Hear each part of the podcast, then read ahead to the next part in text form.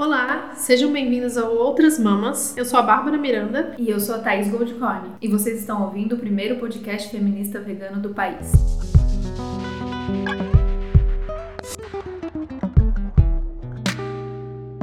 Os homens eram melhores caçadores do que as mulheres, mas somente porque as mulheres sabiam que podiam viver muito bem alimentando-se apenas com outras comidas que não a carne.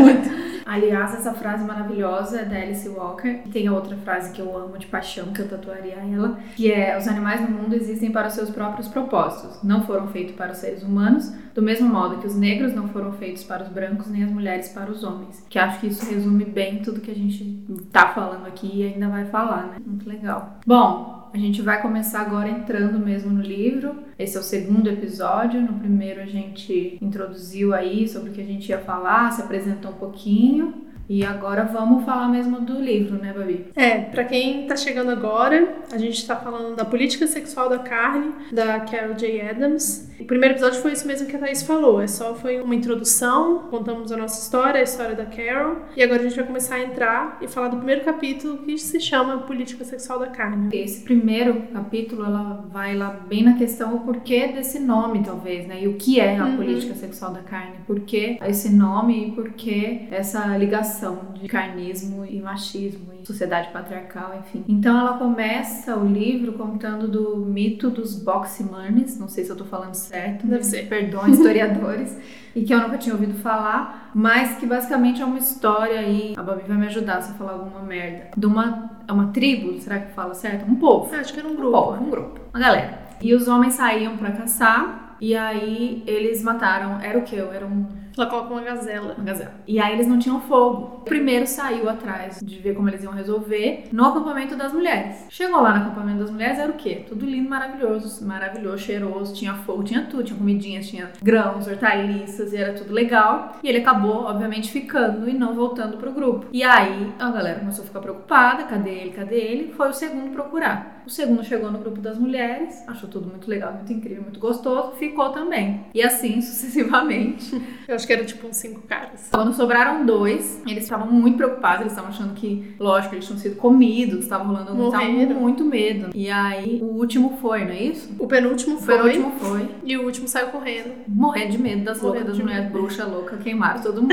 e não, eles estavam lá curtindão porque as mulheres estavam lá sabendo fazer, se alimentar e viver e sobreviver de uma maneira muito mais organizada e sem precisar matar a gazela. Exato. Basicamente isso é o mito. Ela introduz o capítulo com esse mito. É interessante para retratar o geral, assim, do que, que é a divisão de trabalho. O que eu mais acho interessante nesse capítulo, na verdade, é a parte que ela exemplifica não é só a política sexual da carne do feminismo, o que é machismo, o que é uhum. como que isso está relacionado com o veganismo, mas ela fala também da divisão racial e social do que é comer carne, né? O que, que isso representa na nossa sociedade. Ela fala especialmente na sociedade americana, mas eu acho que a maioria das coisas se aplica também para o Brasil. É, ela repete muito essa frase que é as pessoas que têm poder comem carne. Uhum. Então, independente desse poder ser de gênero, de classe ou de raça, na história da nossa humanidade, quem estava ali numa posição superior, independente de qual, tinha o privilégio ou do acesso à carne. Então, porque os homens saíam para caçar né, nessa divisão, né, nesse modelo, e aí eles tinham essa vantagem, ou inúmeras outras coisas, ou do preço, né, mais para uhum. frente, de quem tinha poder aquisitivo para comprar. Os cidadãos de segunda classe eles não tinham, não mereciam. Então a uhum. carne era um produto de primeira classe para cidadãos de primeira classe. E é engraçado porque a gente se confronta muito com essa questão do veganismo ser elitista, né? Uhum. Do feminismo que mais aparece na mídia também ser elitista. E é uma coisa que sempre vão perguntar pra gente, né? E falar, ah, mas é muito elitista, ninguém pode comer do jeito que vocês uhum. comem. Só que na verdade o consumo de carne é uma coisa por toda a população, e se é que toda a população tem acesso à carne, é uma coisa muito recente, ainda tem a divisão do que tipo de carne vai para que tipo de pessoa, Exato. né? É. E ela retrata muito bem isso. E aí eu vou até. A gente não tinha colocado, conversado sobre isso antes, mas tem o blog da Talita, ah, da Talita Flor, uhum. que ela é de Niterói, chama Sim Sou Vegana e Feminista Preta. E ela fala sobre isso, porque ela tem uma origem periférica, na verdade, e ela fala como que ela descobriu o veganismo e como que ela vê essa questão do elitismo. Carol vai descrevendo mais pra frente aí, vamos falar sobre isso, de como que essa divisão social da carne se deu também. É, é importante falar essa coisa da política. Com o movimento aumentando, expandindo, o veganismo aí em todos os lados, tem muita gente que acaba achando que é só alimentação, entrando por questão de saúde e acaba perdendo a essência que é um movimento basicamente político, porque a gente que tá aqui, tá dentro do movimento, ou a gente que tá entrou agora, mas quem tá lutando por isso, tá lutando pelos animais, mas tá refletindo isso na luta de classes, com certeza, e na luta de gênero, porque a gente quer alimentação para todo mundo, quer acesso para todo mundo. E do jeito que tá estabelecido com carnismo, não tem acesso para todo Não, mundo. As tem. pessoas não conseguem se alimentar. A carne boa, a gente falou isso até no primeiro, mas é importante que aí nesse capítulo ela entra de fato nisso. É, fica para quem tem esse privilégio, o que sobra para a população periférica e nesse contexto lá atrás para as mulheres são as sobras, né? Pé do porco, é a língua, é o resto, né? O que ele que detém do privilégio ia jogar fora, o que sobra, isso sim vai para a população que tá à margem ali, seja a margem por questão de cor ou de classe ou de gênero. É, nesse, sentido, o veganismo é muito mais democrático e é difícil as pessoas verem, e eu super entendo, na verdade, porque é um movimento que, se você partir só do princípio da alimentação e da saúde, ele vai ser elitista porque ele requer o acesso à informação, mas é, o acesso à carne é não é fácil. Elas acham que é fácil porque elas estão comendo enroladinho de presunto todo dia, ou estão comendo frango ali no restaurante, elas acham que isso está sendo saudável e necessário para elas, mas filé mignon não tá aí para todo mundo todo É. dia, né? É, do jeito que a nossa sociedade tá, com certeza, pra quem não tem grana e pra quem não tem acesso, talvez seja muito mais fácil comprar isso que tá ali fácil. Cada vez mais o industrializado ou aquela coisa que é baixíssimo grau nutricional vai ser mais barato e vai estar em todos os lugares. Qualquer cantinho você vai ter acesso a um pacotinho de torcida ou de qualquer coisa do tipo. E aí é complicado, porque as pessoas precisam comer. É a luta da sobrevivência. Então, se do lado da minha casa tem uma coisa que eu vou dar na mão dos meus filhos e vai manter eles ali, eh, além de alimentados, distraídos e tudo mais, e se isso for um pacote, a indústria conseguiu fazer aquilo ficar mais barato do que a banana. É, Então, é, realmente a gente entende que nesse contexto é muito complicado, mas isso não é desculpa de classe média, de rico, para dizer que por causa disso eu não vou fazer nada, porque ah, eu não vou ser. Que é o token de pobre, né? A galera de Facebook que tem grana, que vai no sushi, paga não sei quanto, vai querer falar que veganismo é elitista. E por isso E por isso Ela não vai nem não, experimentar. Não vou, não vou apoiar esse movimento elitista, não, amigo. Vai entender o recorte que quem tá lá, talvez numa situação super de risco ou no limite sua. A gente entende que talvez demore mais. Seria lindo se todo mundo fosse vegano, porque todo mundo comeria bem, todo mundo teria saúde, perto do que tá hoje. Mas a gente entende. Agora você, um rodízio Do sushi. não. não. Não dá, não dá pra dar. Essa desculpa, você pode tentar outra, mas essa não vai rolar. essa não vai colar, Não. né? Ah, eu queria falar, você falou, deu a dica do blog da Thalita, tem um vídeo que eu gosto muito também, que é da Nathalie Neri, do Uhum. Afros e Afins, maravilhosa, é vegetariana. Qual a importância da carne na sua vida? E ela, pra quem não conhece, é uma youtuber. Eu sei que ela é a profissão dela é ser É, maravilhosa. É. E aí, cadê? Ela fala sobre isso, sobre a questão da história dela com a carne, né? Ela de família também preta, periférica, como pra família dela chegar a poder comprar carne foi uma questão de ascensão, assim, uma, uma questão de orgulho quando conseguiram comprar carne, porque antes não conseguiam. Então, pra ela hoje em dia negar isso foi um processo, mas que ela entende que isso também é uma reivindicação de ter acesso à saúde, assim, porque se antes ela achava que ter acesso à carne era o privilégio, agora ela acha que negar a carne é o privilégio e ela, como mulher preta, ela vai lutar por isso, ter essa, acesso a melhor alimentação. Quem fala disso também é um documentário, Invisible Vegan, que é muito legal, mas que acho que tá no processo de financiamento coletivo. Eu só vi o trailer, só o trailer, acho que É. já tem uma puta base do que eles estão falando, que é sobre a população negra dos Estados Unidos e periférica, sobre essa questão de não ter acesso aos melhores alimentos, que comer saudável é o que virou o privilégio agora e o que é negado a eles. É, tem um documentário que não fala nada sobre isso, de veganismo, mas que é muito interessante de perceber esse recorte. que Chama Muito Além do Peso, ele tá disponível na internet. Já assistiu, Thaís? Já. Cara, pra mim foi um dos documentários mais tristes que eu já vi na minha vida, que fala sobre a obesidade infantil no Brasil,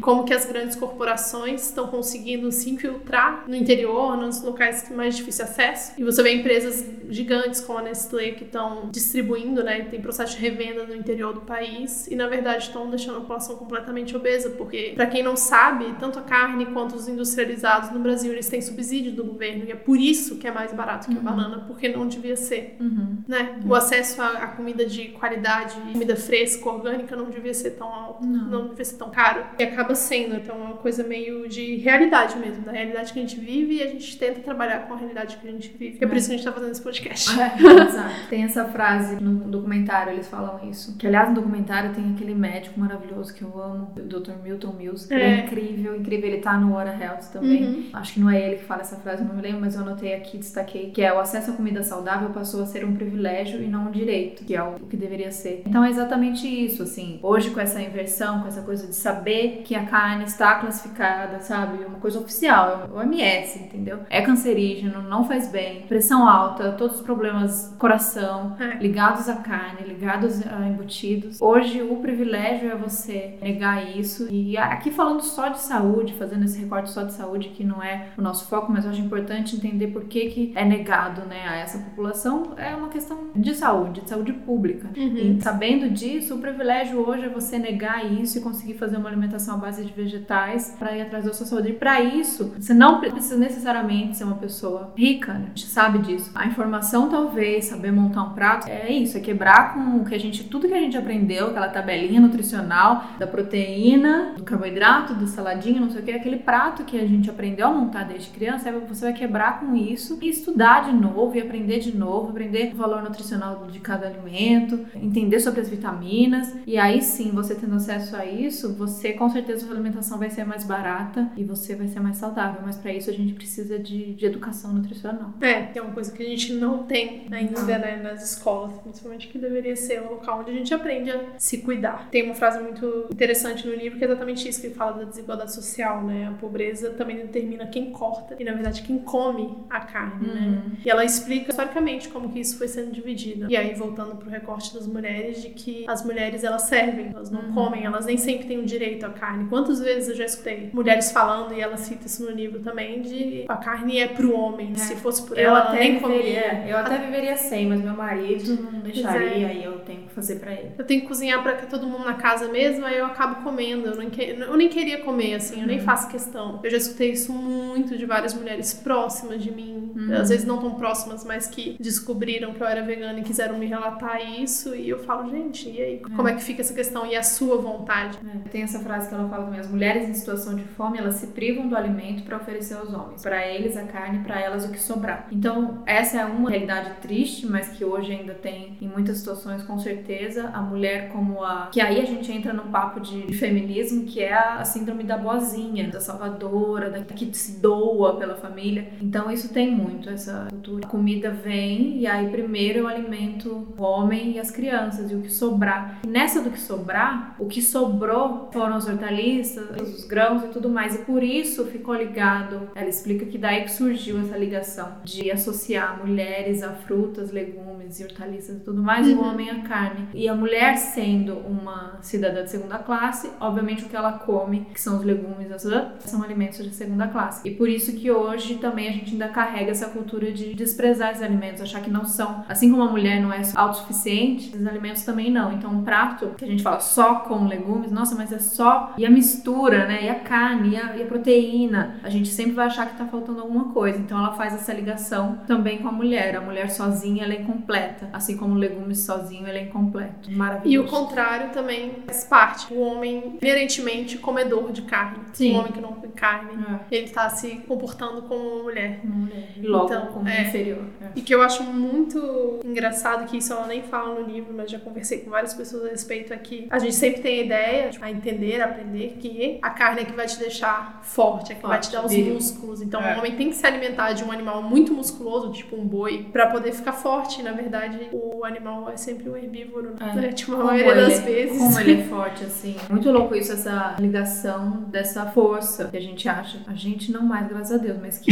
é divulgado e que é passado de que a força vem da carne. Então, como o homem precisava sempre ser o homem, o forte, o viril, o que vai caçar, o que vai para fora, ele precisa da carne, porque como ele vai, né? É, sem força. Como ele vai sem como. força? Mas o papai come espinafre. E até hoje, então às vezes eu percebo, tô repetindo isso, assim, eu trabalho na televisão, no cinema, então sempre tem os meninos que trabalham mais com a força física, vamos dizer assim. Carregam muito peso, trabalho bem pesado, assim, esse trabalho de carregar equipamento e tal. E a gente sempre brinca disso. Ah, a mulher que fica aqui mais tranquila, trabalhando mais mental, a gente até pode comer uma saladinha. mas o homem não, aquele homem que carrega, ele precisa comer carne. E hoje a gente sabe que isso é bobagem, assim, mas como quebrar isso, né, que é tão forte? Primeiro que eles não querem, né, abrir mão, assim, É. nesse primeiro momento. Mas segundo que é, realmente eles acreditam que a força deles Vem vem, da carne. E aí quando a pessoa resolve substituir de maneira errada, a pessoa que só come realmente só salada, ela não vai ter força, ela vai desmaiar, ela vai ter fraqueza. Pelas típicas pessoas que falaram que tentaram ser vegetarianas ou Sim. veganas, mas aí não deu porque ficaram fracas, desmaiaram. Eu entendo, eu não tô nem dizendo que, ah, não tentou direito ou nem queria tanto. Eu entendo que se feito de maneira errada e não estudada, realmente você pode ficar fraco, mas você pode ter certeza que não foi porque você tirou a carne, foi Não. porque você não soube colocar naquele prato. E tudo bem não saber, porque você não tem essas E tudo informações bem, não é, fácil. mas assim, hoje em dia tem internet, vamos pesquisar, sabe? A gente tem um pastor aí, nós, por orientar a gente, né, que é o Dr. Eric, que te amo. tudo que você precisa, Dr. Eric uma coisa assim. Ele é maravilhoso e aí tudo que você precisa saber de nutrição, você vai lá no blog dele, tem os vídeos, tem tudo, tem livro, Alimentação Sem Carne, que chama um deles. E ali você vai aprendendo tudo, ou outras pessoas também, outros ou nutrólogo, nutricionista. Se você tiver condições, vá no nutricionista. Se você não tem, agora vai estudando, vai vendo vídeos. Depois qualquer dia a gente fala da B12 bonitinho, que é uma coisa, né, importante, que é sempre a parte Uhum. assim. Mas no geral, para montar um prato completo, hoje você encontra todas essas informações na internet, assim. Sim. Então é possível. Tem uma coisa da carne que eu acho importante falar. que A pessoa acha que a carne te mantém forte alimentada, mas a carne, mano, é a carne, é tecido, é músculo de um bicho. Então aquilo vai ficar dentro de você. Os legumes, os grãos, eles vão embora mais rápido. Por isso que a gente vai no banheiro vai 300 mil vezes.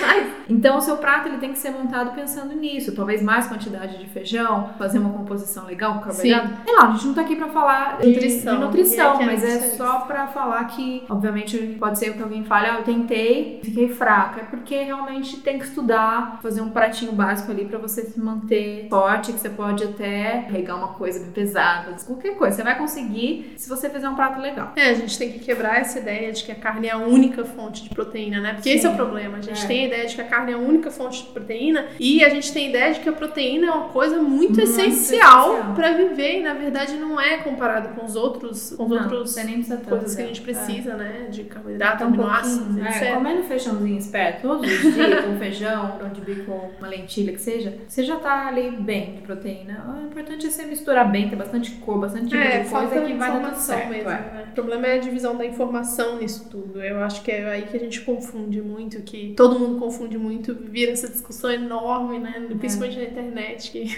Eu adoro uma discussão. Ah, não, mentira! Gente, eu odeio discussão na internet, mas às vezes eu entro numas que não tem pra onde fugir. Não consigo, eu fico tentando explicar pras pessoas. mas não dá. paciente, Eu já nem tanto. É aquela coisa que a gente tá falando. Então, se a carne é o alimento do homem, que é o alimento da força, o alimento viril, como isso vem até hoje, a gente tava comentando, né? Da ligação do homem, comedor de carne, tudo que a gente faz, assim, então a gente tava comparando. Vamos ver uma propaganda de dicas de presente para mães e para pais, para homens e para mulheres. Então, para mulher, sempre vai ser aquela coisa relacionada à cozinha, e aí vindo toda a nossa história de machismo junto. Então, a mulher é que cozinha, mas aí é o quê? Panela, frigideira e tudo mais. E pro homem é o quê? O kit churrasco. tiozão Do aquelas churrasco. facas maravilhosas, churrasqueira, tábua de mil jeitos diferentes. Sim. E a coisa ligada à, à- força mesmo, né? Porque o homem que. Ah, esse é um trabalho do homem, né? Então a mulher ela vai fazer o arroz, ela vai fazer as outras coisas, vinagrete, e, as- mas o churrasco, a churrasqueira. Ah, porque a mulher dele é delicada demais. É cortar delicada demais pra cortar carne, porque ele tá quase matando o bicho ali, né? Quando ele faz Ai, aquele meu Deus. corte com sangue e tudo mais. Então tem essa ligação. Eu falei isso no outro, falar de novo. Às vezes tem uma coisa que a gente, umas coisas que a gente reproduz sem saber de onde veio, né? Então essa coisa, não, é assim. O homem, ele é comedor de carne, ele é de churrasco, ele é viril, ele é forte, lá, e a mulher, tá, tá, tá, tá. da onde veio? Então uma das explicações que a gente pode ver é isso, né? A Carol fala muito bem dessa coisa histórica, de onde veio essa ligação de carne com força e logo o homem, de frutas e legumes ligados à mulher e à Sim. inferioridade. E a virilidade, eu acho uma coisa interessante que ela começa começa a comparar sociedades mais machistas, sociedades que têm como base o consumo de carne, com as sociedades que têm como base o consumo de leguminosas e vegetais, ah, né? Muito legal isso. E Alô, ela- feministas, É. Quer um mundo mais é, igualitário? Para de comer carne. Ela, é, exatamente. E ela fala, tipo, nas sociedades dependentes dos animais, as mulheres raramente são retratadas como fonte suprema de poder criador. O que é muito louco, porque a mulher, as fêmeas são as fontes de poder criador, né? Porque Uhum. só a gente Gera. gera vida diretamente, né? O homem também gera, mas a gente gera vida de forma direta. A gente pare, né? A gente gesta os nossos filhos. A gente E isso se perde, né? A gente Como é que estar lá o quê? É. Pedestal, meu filho. Você devia estar abanando a gente. Não é vocês estão fazendo. Tem muitas sociedades que são matriarcais, né? Mas isso se perdeu há tanto tempo. Eu acho que são pouquíssimas hoje em dia. Mas é legal Que você respeitam ver- esse poder é de legal, criação. É legal até você ver hoje em dia, por exemplo, na agricultura, você vê homens e mulheres trabalhando. Uhum. A mulher ali tem um papel meio de igual para igual na coisa da Sim. colheita e tudo mais. Já se você vai, não vou, mas já num abatedouro, sei lá.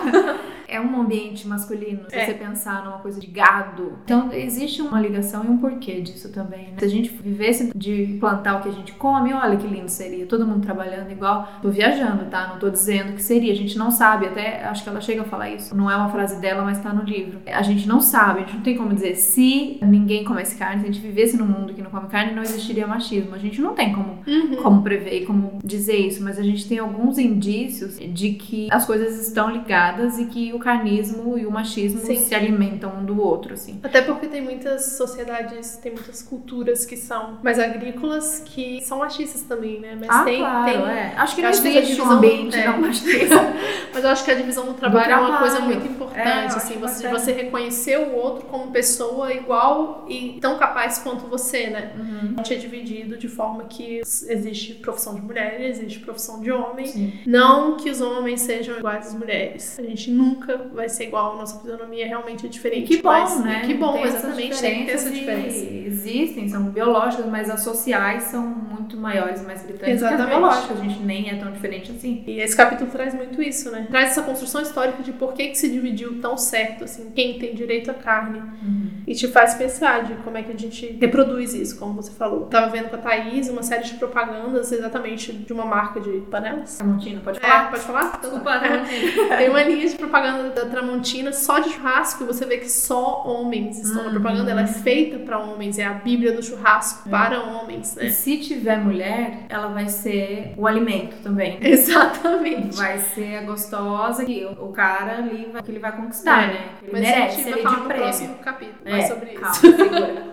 Mas o prêmio ali vai ser a carne, a faca e a fêmea. Então é o homem é muito viril e é muito engraçado também. A gente tem no nosso imaginário de sociedade que a mulher é a que cuida da cozinha, mas os maiores chefes de cozinha do mundo são homens, né? Os mais famosos. Sim. E aí você fica, não faz o menor sentido. Ah, mas isso é uma, uma coisa forte, né, do machismo. Ah. Tipo, tem várias coisas. Em muitas profissões, você pode ser alguém mega reconhecido, são masculinas. Uhum. Mas mesmo as que são femininas, como o caso de cozinhar, quem é reconhecido, quem é top, é um homem. É. Isso vale pra cozinha, isso vale pra estilista também, por exemplo. É, nossa, Porque a costura é uma coisa muito tradicionalmente feminina, mas aí quem tá lá bombando nas passarelas com as roupas do que são homens. Isso tem uma, uma ligação forte com como a gente vê a coisa do homem ter mais credibilidade pra tudo, assim. Mulher Uhum. é sempre mais difícil chegar em algum lugar. É. Bom, isso é pano pra manga pra Nossa, infinito. outro, Dá pra fazer outro podcast só sobre isso.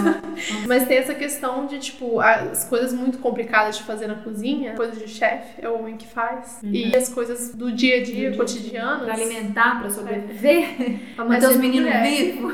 Então você vai ver uma propaganda de, de marcas de comida, sempre são mulheres que estão servindo ou preparando a comida. Normalmente uma senhora mais idosa, preparando comida Ah, pra família bem. toda. É. Mas se for uma coisa mais gourmet, aí é um cara que é mais especial. Verdade. No caso, churrasco, Porque é o principal, né? Afinal. que é o principal. Ah, falando em principal, achei legal, tem uma hora que ela fala de linguagem. Uhum. E aí ela fala da palavra meat, que é a carne. Achei isso legal pra usar, vou até imprimir e tal, pra mostrar pra pessoas. Quando alguém vem falar que a gente, que os veganos não podem chamar as comidas que a gente inventa, que a gente faz, com os nomes originais carnistas. Então, Uhum. por exemplo, carne de jaca, linguiça de não sei o que, coxinha de não sei o que, a gente não pode, tá? Porque isso a gente tá se apropriando dos nomes dos carnistas, não podemos. E aí é legal ela falar que meat é carne também, a gente usa aqui também. O significado é essência ou parte principal de algo. Então, existe sim carne de jaca, carne de caju, uhum. carne. Carne é a parte, é a parte principal de uma coisa. Então, numa fruta, tem a casca, tem a semente ou o caroço e tudo tem. que tem em volta é a carne. Então, dá licença. Que tá no dicionário, tá, gente? Só. Eu já pesquisei, eu entrei numa discussão tão grande por conta disso que eu fui no dicionário e procurei. É, tá lá, é isso mesmo. Carne, o, a rua, carne é nossa. mas essa carne sem, sem morte. Ela fala do vegetal também, né? A palavra vegetal que eu acho interessante, que a origem da palavra não significa o que a gente vê hoje, né? Isso, hoje a gente associa vegetar, vegetal, vegetar com uma coisa de, de nativo, de passivo, de né, uma pessoa que está vegetando, é aquela pessoa que não tem mais vida, que está ali apático e tal. Isso vem muito do como a gente transformou a vegetal em uma coisa menor. Que vale menos. Vale menos. Do que a carne. E não, na origem é uma coisa de vida mesmo de nascimento. E até isso a gente conseguiu mudar o significado. Até quando eu coloquei aqui de notação de, por exemplo, quando vai xingar alguém, né? Que a gente fala do Alckmin picolé de chuchu. É, não é isso que a gente chama? É? Não sei. Ou chuchu, que seja, qualquer coisa do tipo. Coitado do chuchu. Eu sei que ele não tem muito gosto, mas assim, pô, Alckmin é sacanagem. Pô, chuchu bem feito. É, exato. Que vocês não sabem fazer. Com o seu tempero. Mas é isso, quando a gente vai, né, falar de alguém, até nessas coisas de linguagem, banana, uma coisa assim, a gente usa. Essa coisa da linguagem ela representa em várias coisas, né? Como no tanto em especismo quanto em machismo, a gente usa aquilo que a gente considera inferior para xingar uma pessoa, uhum. diminuir uma pessoa, e às vezes a gente nem percebe que a origem daquilo, do porquê, né? E a gente fala, não, mas é só uma brincadeira, ou é só um xingamento, não é? Não quer dizer, assim, quando eu quero xingar alguém usando o nome de animais, vaca e não sei o quê, além de machista, é especista. Exatamente. Mas por quê, né? Por que, que xingar alguém de uma coisa então que você não considera um xingamento, por que, que é um problema? Assim, a gente não vai na pô, mas eu nem acho isso da, uhum. da vaca, ou tipo coisa da homofobia também, quando os caras ficam se chamando de viado como um xingamento, assim, né? Uhum. Bicha e tal. Aí eu sempre questiono pro cara, que às vezes é um cara até que bacana, coitado, perdido na vida. Falando isso, ele para pra pensar. Aí eu falo, cara, mas por que você tá xingando a pessoa de, de viado? O que, que, tem de errado? que tem de errado? Não, dó, não, tenho até amigos que são, né? Não tem problema nenhum. Eu falei, então para pra pensar, como que a gente tá usando a é. palavra é. como uma coisa depreciativa. A gente reproduz Você nem muito. pensa isso, né? Todas essas palavras que a gente usa para diminuir alguém, tanto usando animais quanto qualquer outra coisa que seja para diminuir alguém, para e pensa assim. Eu ainda falo muito, eu uhum. comentei com a Babi, para mim é muito difícil. Algumas coisas de linguagem, muitas eu consegui em relação a mulheres, assim, não se referir àquela coisa do falar, aquela biscate, aquela coisa que a gente falava que vem muito da nossa infância, né? Uhum. A gente aprendeu a xingar a mulher usando conotação sexual. Eu te contei do meu sonho? Não, Nossa, que. Eu sonhei outro dia, gente. Você xingou, ela é tão fofa que ela xinga só no sonho. Ela não xinga. É verdade, eu não xingo as pessoas assim. Mas eu sonhei que Vitor, meu namorado, tava de mão dada na minha frente, assim, com outra mina num show aleatório. E eu ficava muito chateada, eu ficava muito chateada. Eu começava a gritar com ele e aí eu xingava muito ela. xingar, né? Não, e eu xingava ela no sonho, eu lembro disso. De sei lá, de piranha, qualquer coisa assim, que é, também então, ela também é especista. É difícil xingar. E aí eu parava no sonho e falava: caramba, eu tô xingando essa menina, não posso xingar ela, nada feminista da minha parte. tipo, no sonho, oh, vai, então, gente, que militante. Cheguei em outro nível, eu passei de nível. A minha cabeça já vem muitos xingamentos, sempre muito especistas e machistas. É, mas é difícil. Então é um exercício. É um exercício. E aí eu sugiro todo mundo fazer, porque às vezes a gente acha que isso não tem importância, né? Não é, eu não tô querendo dizer aquilo. Mas isso se perpetua e é. as coisas continuam porque a gente continua falando. Então se a gente se policiar, se a gente cuidar, é Às vezes você vai soltar um. Eu, com raiva ainda, às vezes uhum. vem o vaca. O vaca é o primeiro que vem. Sério? Não, vem. vaca não falo não. Vaca vaca eu falo muito. E, pô, primeiro, vaca é incrível, vaca é maravilhosa, vaca é elogio, galinha, sabe? Então, na minha cabeça vem. Ou então coisas do tipo piranha, vadia, puta. Na minha cabeça, eu, confesso, vem. Mas você tem que tentar parar é. e pensar e falar, não vou mais usar isso, porque eu não quero que as outras pessoas reproduzam isso, eu não quero que a geração que vem aí ouça uhum. isso. Porque é assim que a gente foi seguindo. Vamos fazer a diferença, vamos parar. A gente vai, depois a gente passa uma lista de xingamentos maravilhosa. Eu não sei, eu não tenho ideia. Tipo, embuste, biscroque é maravilhoso. Biscroque. Mas é muito legal. De idiota. Não, sabe? mas aí também sabia que Ai, meu pode? Deus. Não, Olha, idiota Não, pode. gente, é difícil. Você começa a pesquisar e realmente é, é meio difícil, porque você começa a pesquisar a origem das palavras, né? Babaca é especista, idiota também. Eu não, babaca se refere à vagina, idiota se refere a um animal chocada. também. Então você meio que vai indo assim. É, é complicado porque a gente tá muito enraizado, né? Mas tem até lógico. coisas As palavras simples, surgiram é. num mundo completamente Machista, machista, especista, racista. racista. Então, vamos criar novas palavras. Uhum. Não, sei lá. Criem palavras pra xingar as pessoas. Ou não xinguem as pessoas. Ou não tal? mas não, melhor não xingar, né? Vamos não mas xingar. às vezes tanta vontade. Bom, mas Não, tá isso. Tem, que, tem que evoluir sempre nessa Tá bom, vida. tá bom. Mas essas analogias, não é nem um xingamento, é você fazer uma analogia a um alimento, que é o quê? Vamos voltar Vamos. né, no tema.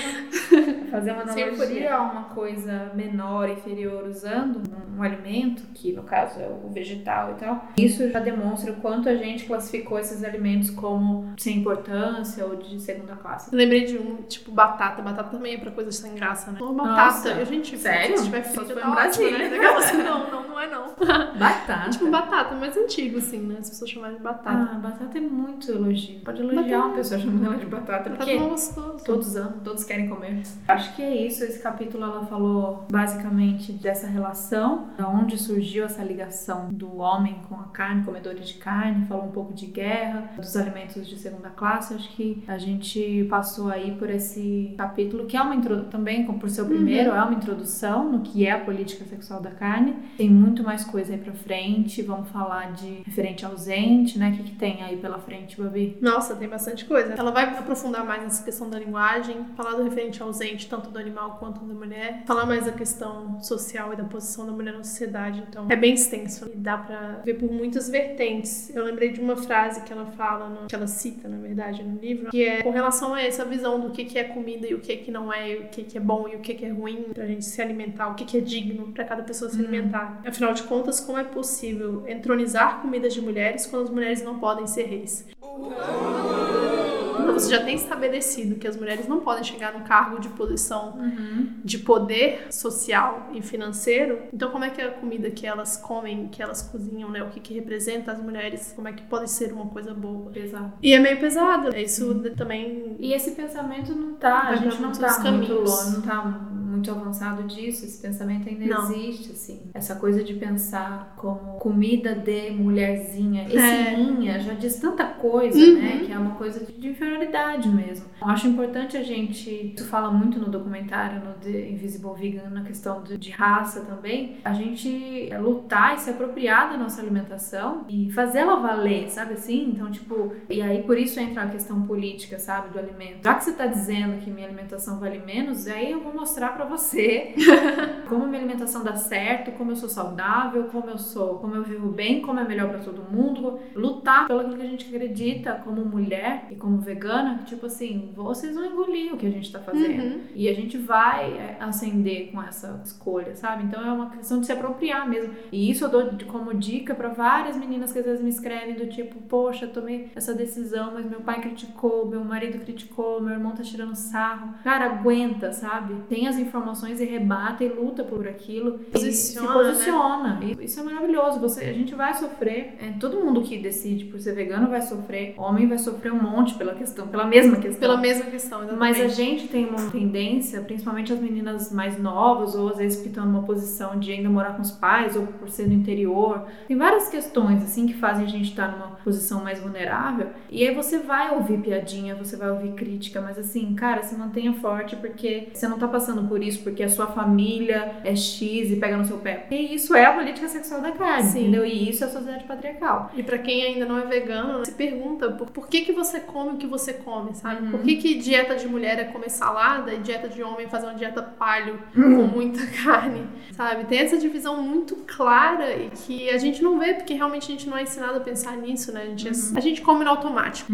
Quando as pessoas começam a questionar por que, que a gente virou vegano e elas falam, mas você deixou de comer isso, você deixou de comer aquilo, mas o tanto de coisa que você come no seu dia que você não vê, É. sabe? Que você não presta atenção que você tá ingerindo. Então, É. pra quem não é vegano ainda, também é um. Quem tá aí no caminho pra virar vegano, É, pensar sim. também o que, que você tá essa, fazendo. essa palavra que tá na moda, tão bonita de empoderamento, também funciona muito na questão da- dessas escolhas de alimentação e de consumo. Que a gente fala alimentação, porque a alimentação acaba sendo o principal, mas a gente Uhum. tá falando de veganismo, a gente tá falando de consumo no geral, assim. Então, todas as escolhas que você faz, por que você vai comprar essa peça, essa roupa, sem questionar, sem saber? Não, se apropria das suas escolhas, entenda as suas escolhas, se são por você, se são pelo coletivo. Eu acho importante isso, te dar uma autonomia, te dar uma força surreal, assim, pra Sim. lutar sobre todas as outras questões. A gente se depara com muita dor, com muita violência, é muito triste ver tudo que a gente vê na questão da indústria e tudo mais, mas te dá uma força e uma autonomia, assim, foda, que eu não troco a Thaís de hoje pela de cinco anos atrás por nada, assim. Com então, certeza. experimenta se apropriar das suas escolhas que você vai ver que é um caminho, assim, de independência maravilhoso. Próximo episódio que teremos, que falaremos. e No Vamos próximo episódio a gente spoilers. vai pro capítulo 2. Que Falar é de o referente ausente. é referente ausente. Carol ama esse termo e eu achei maravilhoso Sim. isso. Referente ausente. O que será referente ausente? Eu nunca tinha ouvido falar e foi a Também primeira não. vez que eu li isso e eu fiquei tipo, gente, mas né, isso serve pra tanta coisa, É, é, muito interessante. Incrível. Então conta pra gente, vocês estão gostando, o que vocês estão achando, se a gente gagueja, você acha que eu sou fanha, entendeu? Quer me indicar uma fono? A gente ainda tá ajustando o som também, É. testando os equipamentos, Não então sei se rolou um barulhinho, um chiado, mas a gente tá tentando, a gente resolveu fazer esse projeto que a gente acredita muito, mas tá tudo aqui na raça, eu e Babi, sem ninguém. Não, muita gente apoiando, mas ninguém ajudando. Estamos aqui na raça, aprendendo a editar, aprendendo a gravar, para poder passar aquilo que a gente acredita e dividir esse livro maravilhoso com vocês. E para quem não tem o livro, ou tá com preguiça de começar a ler, ou nem conhece, mas se interessa pelo tema, eu acho um lugar legal pra gente falar sobre, pra gente discutir. Então a gente quer ouvir vocês. É importante que vocês falem o que vocês estão achando, o que vocês querem ouvir nos próximos e tal. A gente vai seguindo aqui os capítulos, mas sempre dá brechinha pra fugir do assunto. Sim. A gente já viajou legal hoje, sei lá pra onde a gente foi. E a gente tá legal. esperando que continue, né? Pra ir além do livro, obviamente. Com certeza. Então, se vocês tiverem alguma dúvida, é só mandar. Muito obrigada por nos ouvir. Nos vemos no próximo. Tchau.